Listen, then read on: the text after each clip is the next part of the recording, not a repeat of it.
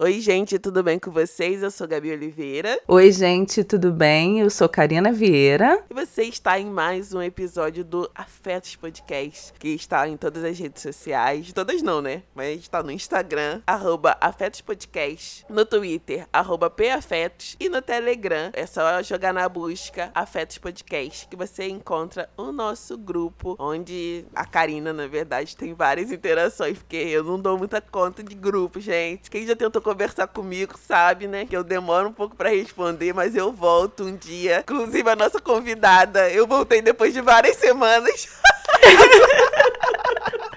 Ai, ai, mas é, é assim mesmo. A gente tá rindo bastante nesse início de episódio, mas vocês já devem ter visto no título que o episódio de hoje fala sobre uma coisa séria, né? Ele é meio que uma parte 2 do episódio Rompendo Ciclos Familiares, que foi um episódio que vocês gostaram muito. Se você ainda não ouviu Rompendo Ciclos Familiares, você pode ouvir depois que você terminar esse aqui. Mas você pode também dar uma pausa nesse, ouvir o Rompendo Ciclos Familiares e voltar nesse se rompendo com a violência, né? Porque a gente decidiu fazer uma parte 2 e talvez uma parte 3, uma parte 4 sobre isso, porque a gente achou que faltou a gente se aprofundar um pouco em cada ponto que a gente trouxe naquele episódio. E hoje a gente está muito feliz porque a gente vai poder falar sobre romper com a violência dentro dos nossos lares e dentro das nossas relações com uma pessoa que a gente admira demais. Elisama Santos se apresenta apresenta, mulher, se apresenta. Gente, eu tô me sentindo muito com esse Admira Demais.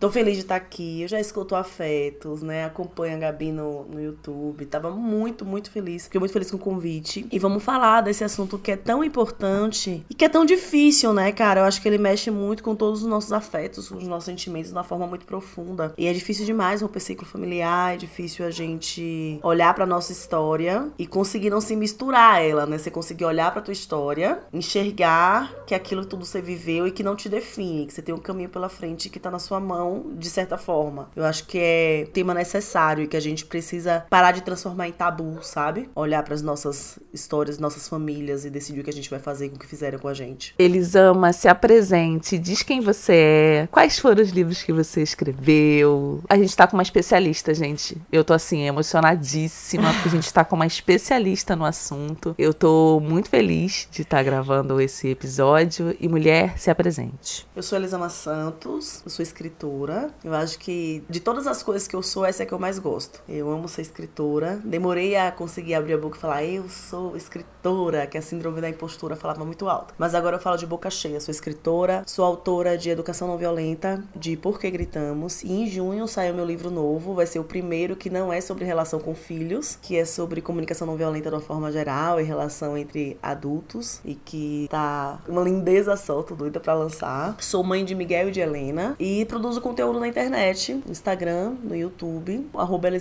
C. É isso, gente. Vamos às nossas abordagens nesse tema. Eu sempre fico muito emocionada quando a gente tem que falar em romper ciclos familiares, especificamente de violência, porque eu só fui entender os fios que me prendiam depois de muito tempo, assim. Quem me escuta aqui no Afetos sabe que eu tenho uma verdadeira adoração pela minha mãe, que já é falecida, vai fazer quatro anos esse ano. Eu tenho verdadeira adoração com ela, então, para mim, explicitar as formas de violência pela qual eu passei na minha infância e entender que eu não quero repetir essas ações, tanto na vivência com os meus sobrinhos, já que eu ainda não tenho filhos, como nas minhas relações interpessoais, no trabalho, com amigos ou em relações românticas, foi muito difícil, assim. É um tema que eu trabalho bastante na terapia, é um tema que eu trabalho também a partir da leitura de livros, assim como o livro da Elisama, O Porquê Gritamos, e eu acho que ele me tocou tanto, ele me fez chorar muito, ele me fez voltar e revisitar assuntos que para mim eram muito dolorosos, porque fala de verdades que a gente geralmente coloca para baixo do tapete, né? A gente não quer falar, não quer discutir, quer esconder, porque se você não fala, né, se você não identifica um problema, você não tem como resolver. E às vezes a resolução daquele problema parte de você, né? Romper com ciclos violentos é a ação que a gente pode fazer nesse momento. Quando a Gabi me apresentou o livro da Elisama, ela me mandou um print. Assim que eu li esse print, eu falei, eu preciso ler esse livro agora, assim. E aí eu sou livreira, então eu cheguei no trabalho, comprei o livro e comecei a ler no dia seguinte. E eu acho que ele é o livro que mais tem marcação na vida, assim. Ele fala comigo de muitas formas. Primeira parte do livro que eu marquei e que eu acho que conversa comigo e conversa também com afetos, com o trabalho que eu e a Gabi fazemos aqui no Afetos, que a Elisama fala assim: não escolhemos a força das ondas, o tom da música ou as cartas do jogo. A vida manda e a gente aprende a lidar com ela. Decidimos como vamos navegar, que passos vamos dar, que jogadas vamos fazer. Não é o que fizeram conosco, mas o que fazemos com o que fizeram conosco. Podemos fazer muito e aprender a lidar com os sentimentos e com quem somos é o melhor caminho possível. A partir daí eu já comecei a chorar. É isso.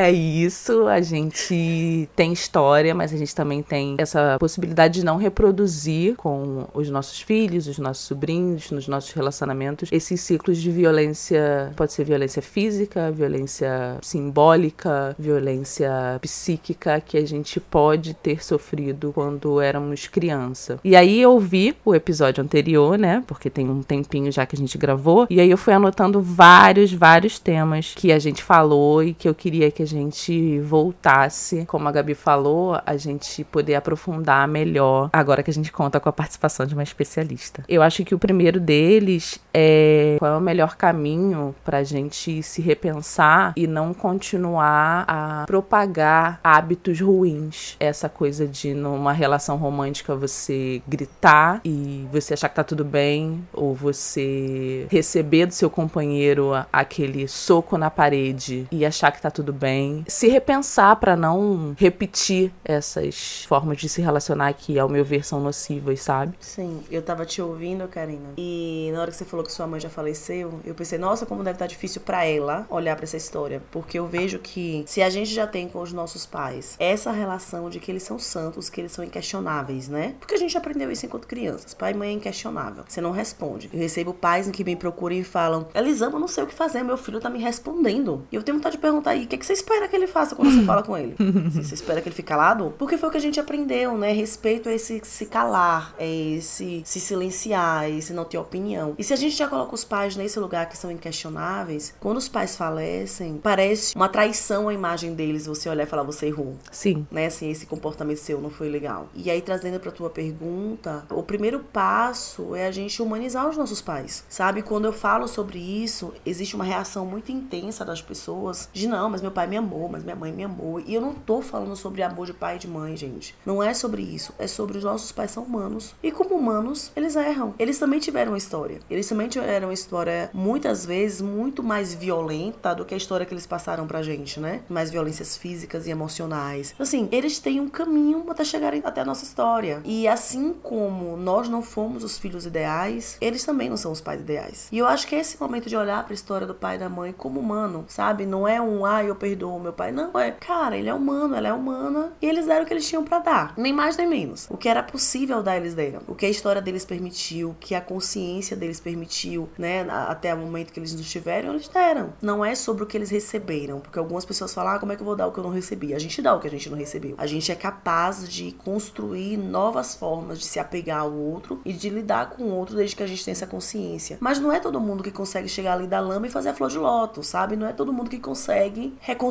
novas formas de se relacionar. Então os nossos pais eles fizeram o que eles podiam com as ferramentas que eles tinham. E quando eu paro de olhar num conceito muito pessoal de criticar é não amar, de criticar é desonrar, criticar é desrespeitar e olha e falo, nossa, esse comportamento aqui doeu demais em mim. Esse comportamento aqui virou uma referência que eu não quero levar para minha vida. Eu ganho consciência, sabe? Eu começo a observar o quanto a minha educação refletiu na minha história. As pessoas normalmente falam: "Ah, eu apanhei, eu não não morri. Ouvi grito, eu tô aqui, ótimo. E a minha pergunta, ela sempre vai pro lugar e ok. Como é que você se relaciona com você mesmo? Como é que você fala com você quando você erra? Né? Como você lida com você quando você tá com raiva? O que é que você diz para você quando você tá triste? O que é que você faz quando o outro discorda de você? Como estão seus relacionamentos? Porque nesse lugar que a violência ela tá gritando mais alto, sabe? É na relação da gente com a gente mesmo, em primeiro lugar, nem é com o outro. É nessa relação que eu tenho comigo mesma. E a partir daí o que transborda pra relação com o outro. Eu normalmente pergunto nas palestras: quem aqui, quando tá triste, fecha os próprios olhos, respira fundo, se faz um carinho e fala: nossa, que fase difícil. E eu tô fazendo o melhor que eu posso. E em cinco anos dando palestras pelo Brasil, se dez pessoas levantaram a mão falando que se tratam assim, um momento de tristeza foi muito. E aí quando eu pergunto quem aqui quando tá triste fala, nossa, mas eu sou muito ridícula mesmo. Aí quem sabe da próxima vez eu quebrando a cara eu aprendo, né? A mãe de tal pessoa tá com câncer, a pessoa tá feliz, eu tô aqui chorando por idiotice, eu não tenho o direito de estar assim como eu tô me sentindo. E aí todo mundo dá risada. A gente não nasceu se tratando assim. Essa não deveria ser a nossa linguagem. Essa foi a linguagem que a gente aprendeu. Porque os nossos pais, eles também não sabiam lidar com as emoções deles. Então, quando a gente observa a forma que a gente se trata, é o primeiro passo para olhar e falar: caraca, eu aprendi isso. E pai e mãe erra. Pai e mãe pisa na bola. Eu piso na bola, por mais que eu estude, que eu tenha lido milhões de livros, eu erro muito com os meus filhos. E esse lugar de ok errar, eu tô aprendendo. Eu já falei com eles várias vezes, eu tô aprendendo a ser mãe com vocês. Nunca fiz esse negócio na vida. Então, assim,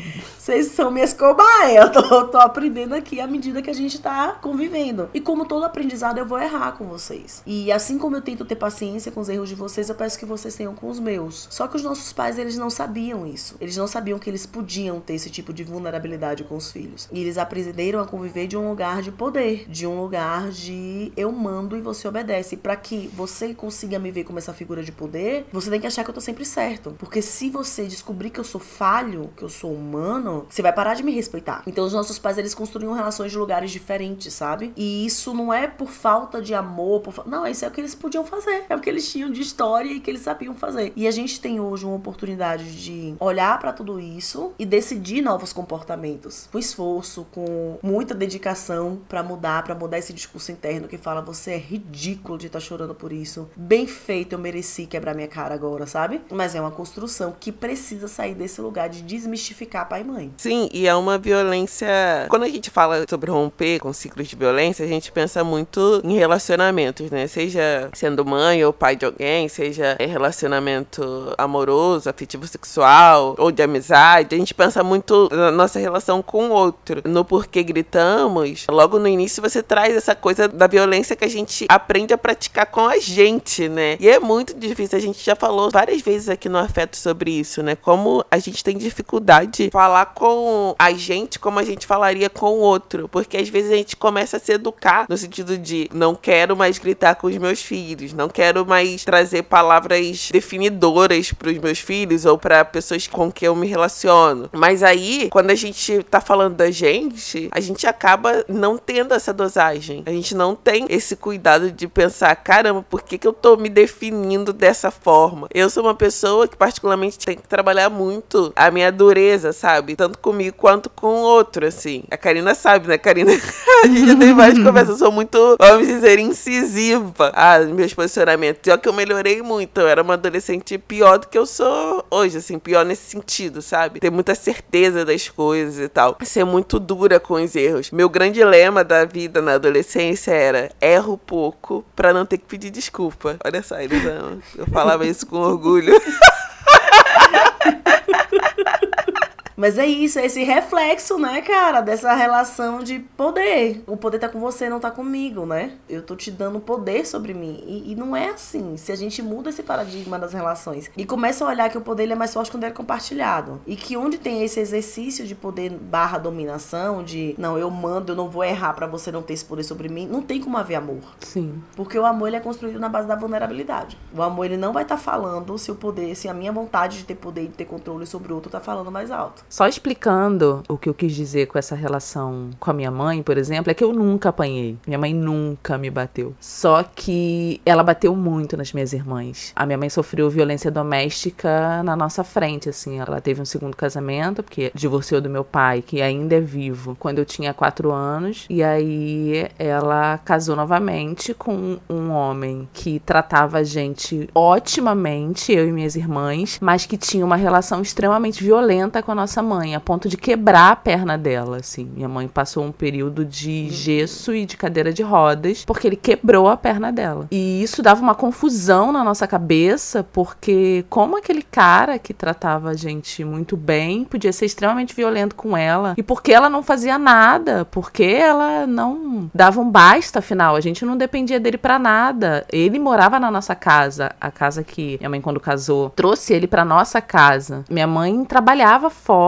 então, por mais que ela recebesse pouco, ela não dependia dele financeiramente. E a grande questão que ficava era por que ela não larga esse homem, sabe? Ele quebrou a perna da minha mãe uma vez, a ponto dela usar gesso e ficar um tempo usando muleta, sarar a perna. E isso para mim era assim desesperador, assim, desesperador, porque a grande questão que às vezes eu e minhas irmãs conversávamos era exatamente isso. Qual é a dependência que ela tem dele a ponto dela não precisar dele para nada financeiramente que eu tô falando, né? E ela não larga dele, assim. Um homem que tratava a gente, a gente, né? Eu e minhas irmãs, maravilhosamente bem. Ele nunca levantou a mão pra, pra gente. Ele nunca tratou a gente com qualquer tipo de violência, a não ser essa coisa de, né? Maltratar a nossa mãe na nossa frente, mas que tratava a minha mãe da pior forma possível. E, e entender que ela também era vítima nessa situação, parar de culpá-la, porque eu culpei ela durante muito tempo. Tipo, por que ela não sai disso? Ela passa por isso porque ela quer. Entender que o errado naquela história o tempo inteiro foi ele, não ela, nossa, foi, foi construção de muito tempo, assim. Foi muito tempo depois. Conseguiu se separar dele. Minha mãe passou os últimos 10 anos da vida dela separada, então ela conseguiu se desvencilhar dessa relação, mas virar essa chavinha de que ela também era vítima de violência doméstica e que, embora ela não dependesse dele financeiramente, acontecia algum tipo de dependência ali que eu não consegui identificar, foi muito tempo depois, assim, muito, muito tempo depois. E o quanto isso impactou na minha vida, de não ter sofrido violência física, mas ter presenciado violência física com a pessoa que era a pessoa mais importante da minha vida, ainda gera consequências psicológicas em mim, assim, eu não suporto ver qualquer tipo de cena de violência, sabe? De pessoas, de mulheres, logicamente, né? Já que somos a maioria quando a gente fala de violência doméstica, sofrendo violência física, eu fico meio que apavorada ainda, sabe? Então, embora eu não tenha apanhado da minha mãe, ter presenciado essas cenas geram impactos negativos até hoje. Cara, presenciar essas cenas deve ter sido muito doloroso para você, né? Marca, sabe? Eu acho interessante como a gente tá vendo um mercado good vibes na internet que fica prometendo a cura dos nossos problemas emocionais, sabe? E eu entendo que essa cura não é um, um apagar da tua história. Então, assim,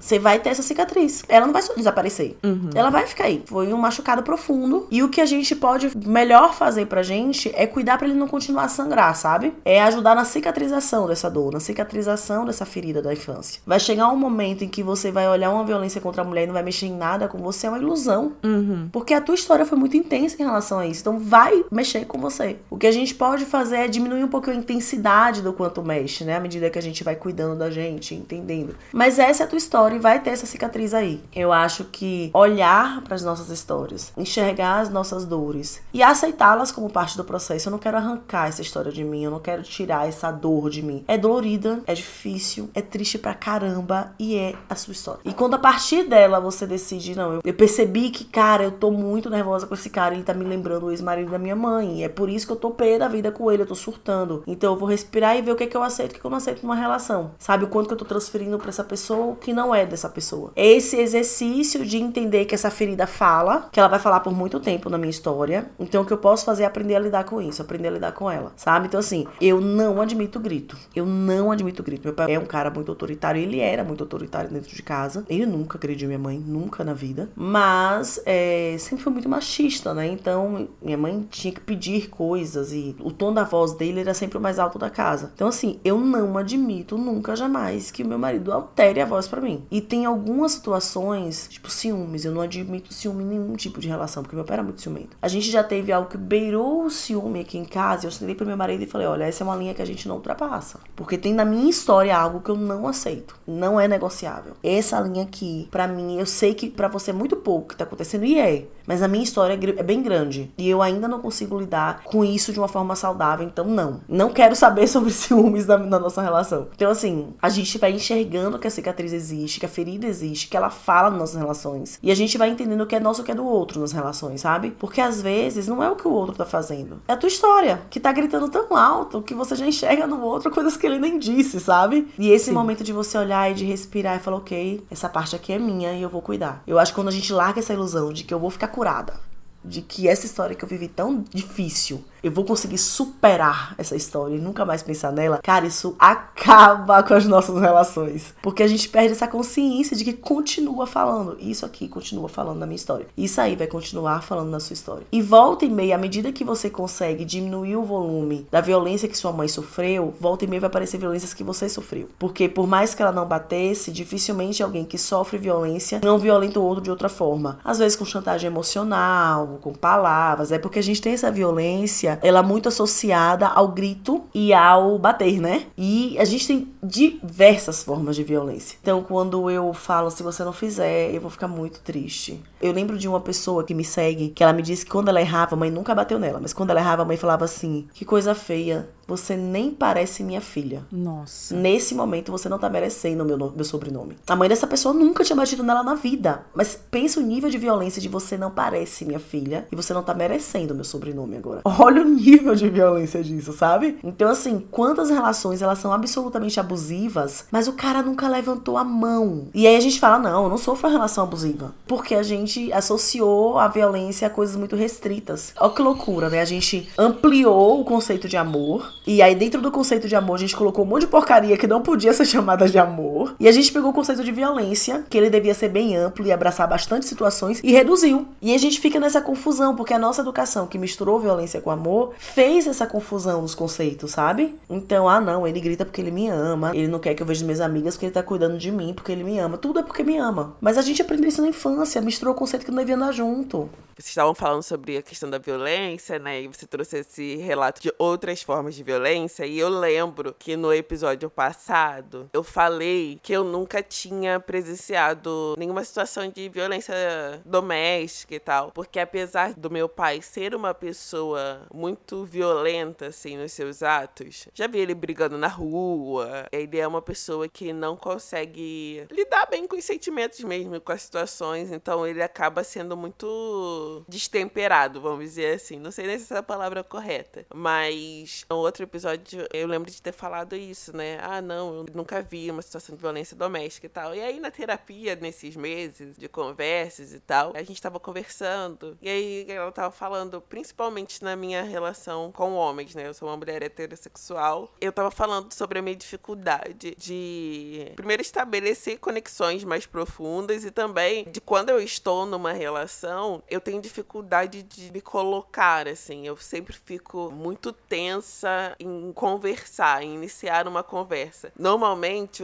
o, o meu padrão era sempre acumular situações e aí sair daquela relação. Não dialogar. Tipo, eu crio uma narrativa na minha cabeça, não dialogo, já termino e pronto, acabou pra mim. Eu já acumulei o número de pontos suficiente que a pessoa, a pessoa já perdeu os pontos suficientes que ela tinha pra perder. Então, acabou, não tem conserto, pronto, tchau e benção. E nessas conversas sobre violência e sobre essa dificuldade dificuldade de iniciar a conversa, a gente chegou no fato de que eu realmente nunca presenciei violência doméstica batendo na minha mãe, nada disso. Mas meu pai já me bateu, assim, poucas vezes, mas já me bateu. E meu pai também é uma pessoa que a gente nunca sabe o que esperar, a gente nunca sabe qual vai ser a reação dele hum. diante das situações. Então é muito difícil você lidar com uma pessoa que você pode falar um A e aquilo virar uma grande briga, um grande transtorno, uma briga na rua, gritar. Então isso vai moldando a gente, né? Minha psicóloga até falou, Gabi, isso foi violento.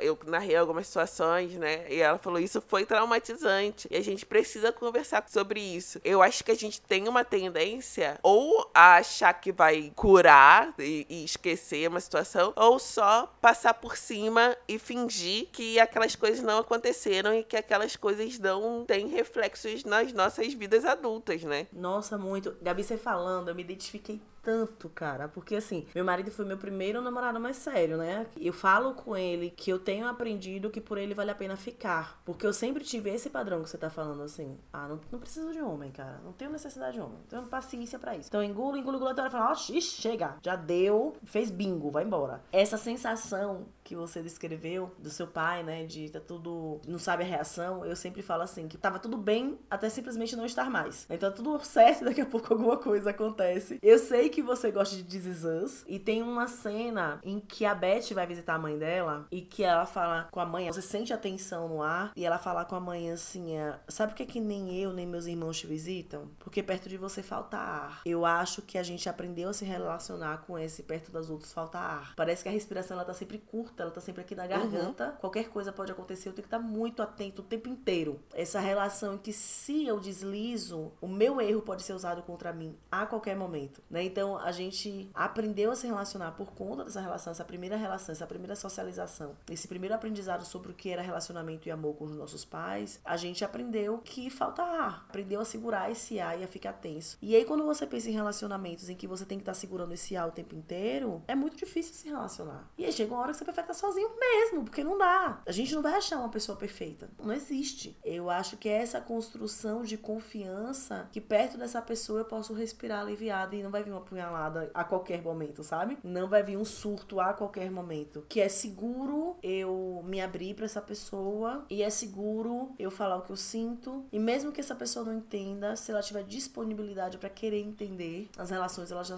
já vão para outros lugares. Mas pra gente é muito difícil com essa referência de educação, essa abertura, né? Porque assim, o que a gente fazia enquanto criança era usado contra a gente. Então, digamos, a criança chorou de saudade da vovó. Aí a vovó chega, a criança faz qualquer coisa, a vovó fala, ah, então vou embora, tô chateada. Vai embora, eu não gosto de você. Cara, o adulto mais próximo na hora. Tá vendo só? Depois você vai chorar por causa da sua avó, tá? Aquele momento que você se vulnerabilizou, você falou, tô com saudade da vovó. Você falou algo que era especial para você. Você contou pros seus pais. E na primeira oportunidade, eles, puf, jogaram na sua cara que você falou aquilo. Então a gente vai aprendendo cada vez menos a confiar no outro. A gente vai aprendendo que não é seguro falar o que eu sinto. Porque você não vai entender, porque você vai rir de mim, porque você, na primeira oportunidade, vai ser cruel com a informação que você tem sobre mim. Então é muito difícil você confiar, sabe? É difícil você construir essa relação em que você não espera que o outro seja perfeito, que você não contabiliza os erros do outro no caderninho, mostrando, tá vendo o quanto não é seguro me relacionar? Tá vendo o quanto não é seguro gostar de alguém? Tá vendo o quanto não é seguro me abrir? Sabe assim, quando a gente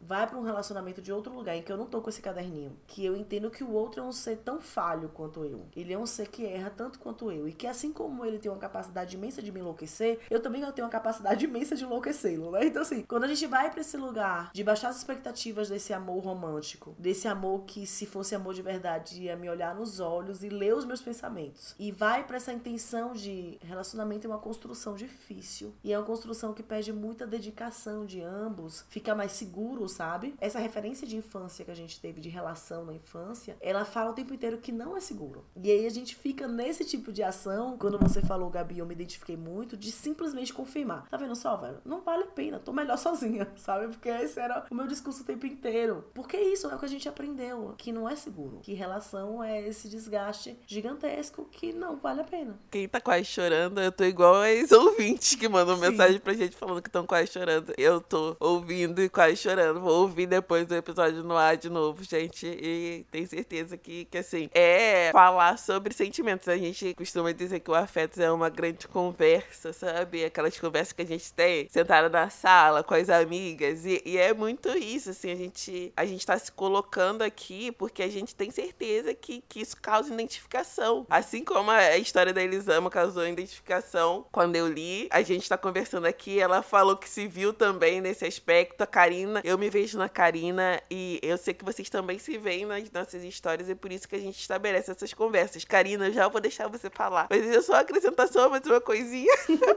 Quando eu tava lendo o livro, eles uma das coisas que me chamou muita atenção foi o fato de você ter relatado que você viveu quando você era criança, né? Você era uma criança brigona, assim, né? É, vista como brigona. E aí você cresceu nessa coisa. E aí quando você se tornou. Não lembro se foi exatamente quando você se tornou mãe, você pode contar melhor do que eu. Mas você pensou em lidar com a raiva de uma forma diferente, assim, e que você não queria reproduzir isso, né? Ser uma mãe que grita e, e bate, essas coisas assim. E aí, eu lembro que no outro episódio a gente comentou sobre o quão difícil é romper com ciclos, assim. Eu acho que eu até dei um exemplo de uma prima minha. Ela foi violentada fisicamente durante toda a infância e adolescência dela, assim. A minha tia era uma pessoa muito cruel, sabe, com ela. Todo mundo presenciava, mas antigamente a gente não tinha tanta noção, assim. Eu acho que hoje, se a gente presenciasse, a gente teria denunciado a minha tia. E aí a minha prima, ela cresceu muito na ideia de que ela seria muito diferente com os filhos ela falava sobre isso, falava algumas vezes, né, que aquilo não era tratamento. E no final das contas, ela começou a reproduzir a mesma coisa, assim. A gente viu ela batendo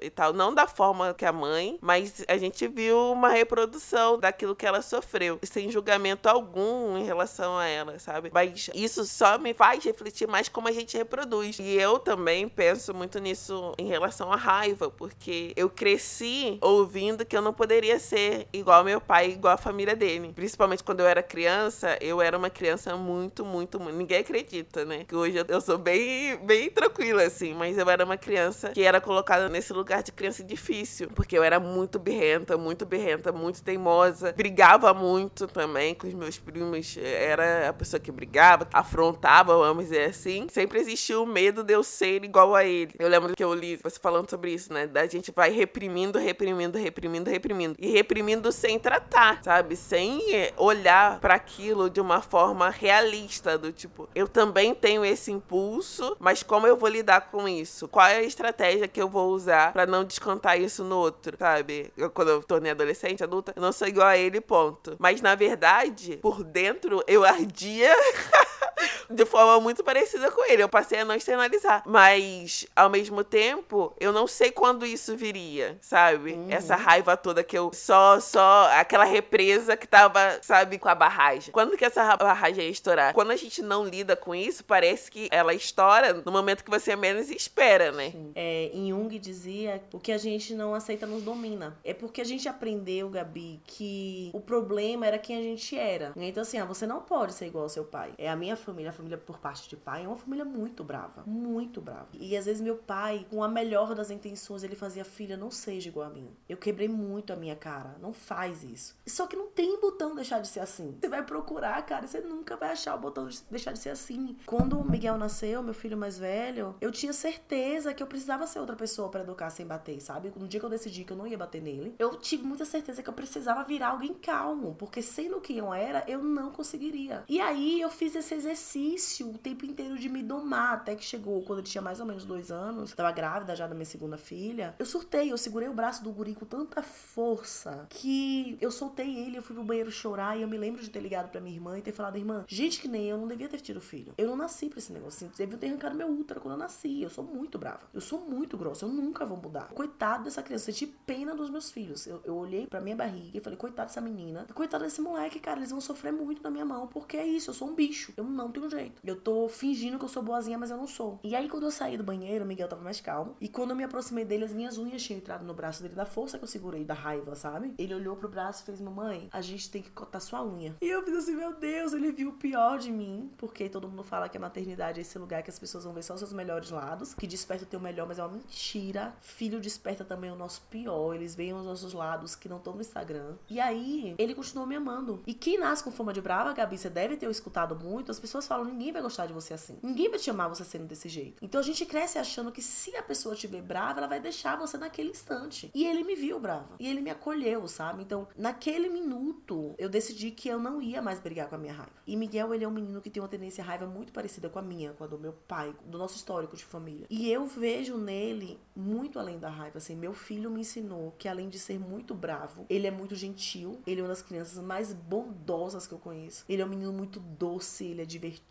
Ele é enorme. E vê-lo enorme me ajuda a me ver enorme, sabe? Assim, eu sou muito maior do que essa pessoa brava. E quando a gente vai para esse lugar de eu não quero mais brigar com a minha raiva, o que é que eu faço com ela? E eu comecei a identificar quais eram os sintomas físicos da minha raiva, assim, onde é que ela chega primeiro, o que é que funciona quando ela tá aqui, só no coração acelerado, e agora o que é que funciona quando o estômago queima, quando a cabeça fica doendo de tanta raiva, quando meu maxilar trava, o que é que ela funciona quando eu já tô com os músculos todos travados para brigar. E eu fui aprendendo a lidar com a raiva. No meu trabalho eu falo muito para as pessoas que nenhuma característica nossa nos condena absolutamente nada. A gente tem, a gente aprendeu, ah, não, eu sou assim porque eu, sou, eu tenho muita raiva, então eu vou sempre quebrar minha cara. Ah, eu não tenho paciência para relacionamento, é por isso que eu nunca vou namorar. Ah, eu não tenho paciência para filho, eu não vou ter filho porque eu sou um monstro. A gente aprendeu essas coisas sobre nós, como se a gente não fosse muito maior que isso. Então, assim, o problema do meu pai, quando ele chegava para mim e falava, filha, eu sinto muita raiva, não seja igual a mim, não era quem ele era. Era ele nunca ter aprendido a lidar com quem ele era, sabe? Então, assim, não é quem eu sou, não é quem você é, Gabi. É o que a gente aprendeu a fazer com quem a gente é, como a gente aprendeu a lidar. Enquanto a gente tá procurando o botão deixar de ser assim, a gente não aprende a lidar com quem a gente é. E a gente vai fazer merda. Porque eu não sei lidar com quem eu sou. Não interessa, cara, não interessa se eu queria ser um martelo, se eu sou a furadeira, é com a furadeira que eu tenho que aprender a lidar, sabe? E a gente fica ali brigando o tempo inteiro com quem a gente é, com quem os outros são. Em vez de fazer esse exercício de, ok, essa sou eu. E, cara, ela não é nem boa nem ruim. Essas características, elas não são nem boas nem ruins, elas simplesmente são. E assim, a minha agressividade, ela me levou em lugares muito altos no trabalho. Ela é muito importante quando aparece um problema. Eu hoje sei quais são os momentos que eu posso deixá-la solta, sabe? Quando eu vejo injustiça, não, eu vou para cima. Tem momentos que eu posso deixá-la solta porque ela é importante. O meu lado sensível, que eu tinha mó vergonha, sabe? Que eu odiava. O meu lado sensível, eu deixava minha raiva engolir tudo. Cara, ele é tão importante no meu trabalho hoje, ele é tão importante para me conectar com os meus filhos. Todos esses lados nossos que a gente aprendeu a não gostar, eles têm uma função. Se a gente aprende a aceitá-los e a lidar com eles. É por isso que o quebra-ciclo é difícil. A gente não vai para esse lugar, a gente vai pro lugar de eu tenho que ser outra pessoa. Eu tenho que negar a minha mãe e meu pai. E se você falar, não quero ser igual a ele, você tá o tempo todo olhando para trás, né? Você tá dirigindo olhando somente o retrovisor. Não, o retrovisor é legal. Ele é importante para olhar para trás de vez em quando e ver o que tá vindo. Mas eu preciso olhar para frente. Eu preciso ver, ok, essa é a minha história. Eu cheguei aqui com essa história. E com essa história, o que, é que eu sou capaz de fazer, né? Com essas cartas na mão. Não interessa se eu queria a dama de copas, se eu queria o rei de ouros. Não tá na minha mão. O que, é que eu faço com o jogo que eu tenho? Isso é muito potente. Isso é muito bonito pra história da gente. Eu tô desnorteada, assim, com tudo que eu tô escutando. E eu acho que é o que a Gabi falou pela primeira vez. A gente tá se sentindo igual aos ouvintes quando falam pra gente que, ah,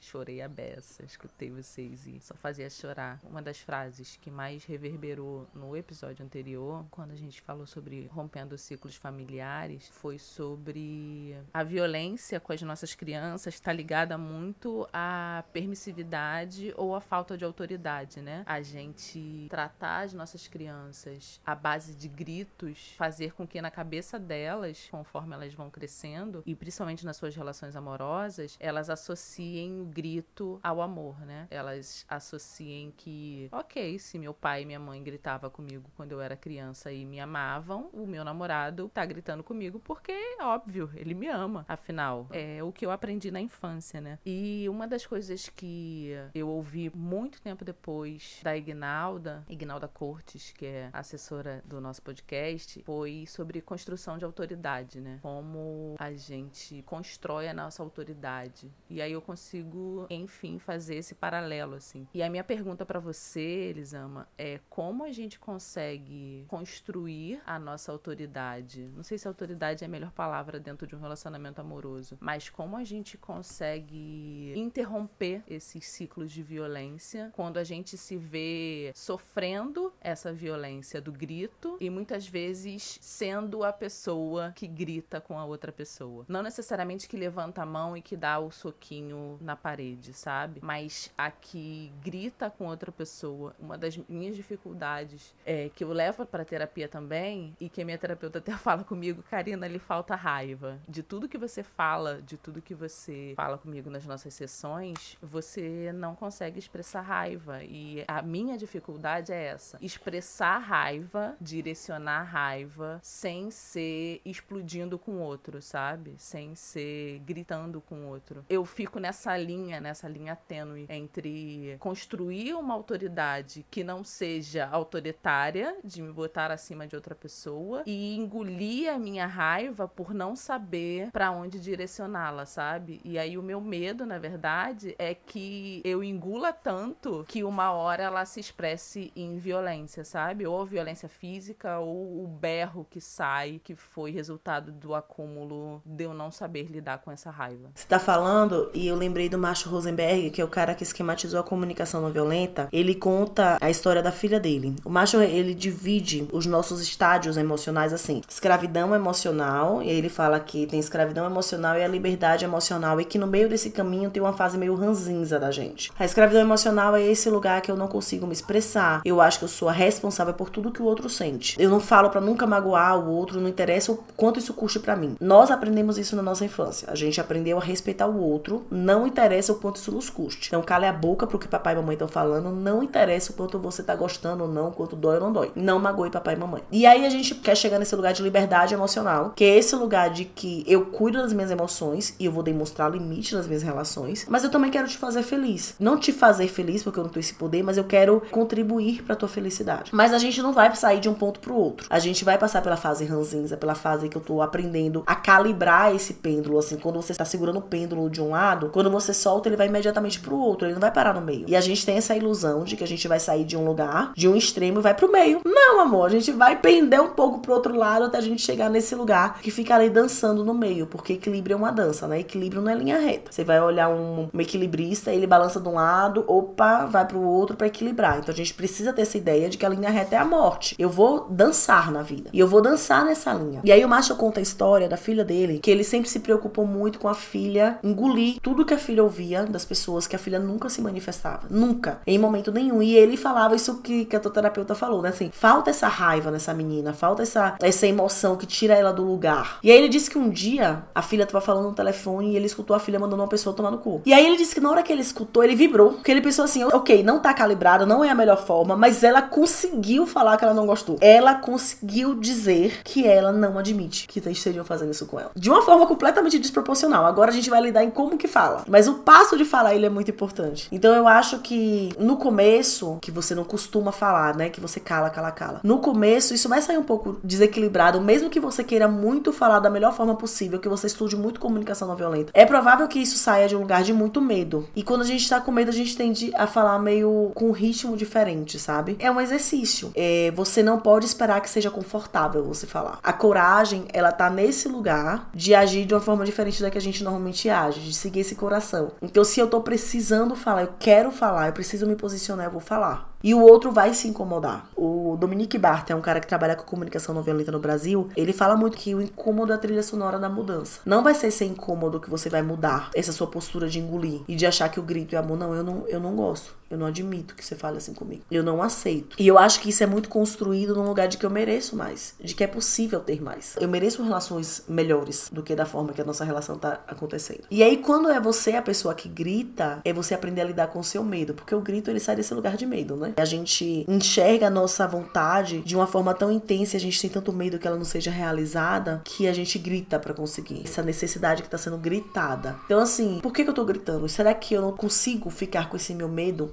Por um tempo? Será que eu não tenho outra forma de respirar e acreditar no outro? E acreditar que se eu não tiver com a minha cara mais assustadora, eu vou conseguir lidar com essa situação de algum jeito. É, no meu livro novo, o primeiro capítulo é sobre coragem. E eu conto que quando as pessoas me olham, elas falam: Nossa, Elisa, mas como você é corajosa? Porque eu sou essa pessoa que, se eu tô com medo, eu vou enfrentar esse medo. Eu vou fazer a cara mais assustadora pra esse uhum. medo e fazer bu pra ele, sabe? Eu tenho que lidar com a situação, então me dê agora. Assim, Elisão, você vai ter que fazer uma cirurgia. Pode ser agora. Porque eu, ficar com medo é muito difícil para mim. E aí eu digo que a minha coragem está em ficar com medo. Em falar, não, ok, vou pensar sobre isso, vou elaborar isso. Porque quando eu ajo rapidamente e enfrento o medo e as pessoas falam que eu tô sendo corajosa, na verdade é minha covardia. É a minha ausência de capacidade de ficar com esse medo e de não achar que ele vai me destruir. É o respirar é meu, meu ato de coragem hoje, sabe? Meu ato de coragem é querer uma coisa e falar, ok, eu posso realizar isso daqui a um mês, não tem que ser amanhã. Isso é coragem para mim. Coragem é um conceito muito relativo. Então, para quem grita, para quem briga, para quem perde a cabeça nas relações defendendo o que quer, é exercitar essa coragem de ficar com o próprio incômodo, sabe? É exercitar essa coragem de acreditar que vale a pena estar vulnerável na relação. Que existem outras formas de conseguir o que a gente quer que não sejam o grito. Agora, é importante dizer que isso não vai ser automático. A gente tem essa ilusão de que se não é automático, se não é natural, é porque eu não nasci para isso. E não é assim. Eu costumo dizer que são quatro passos pra gente interiorizar, né? Um hábito, um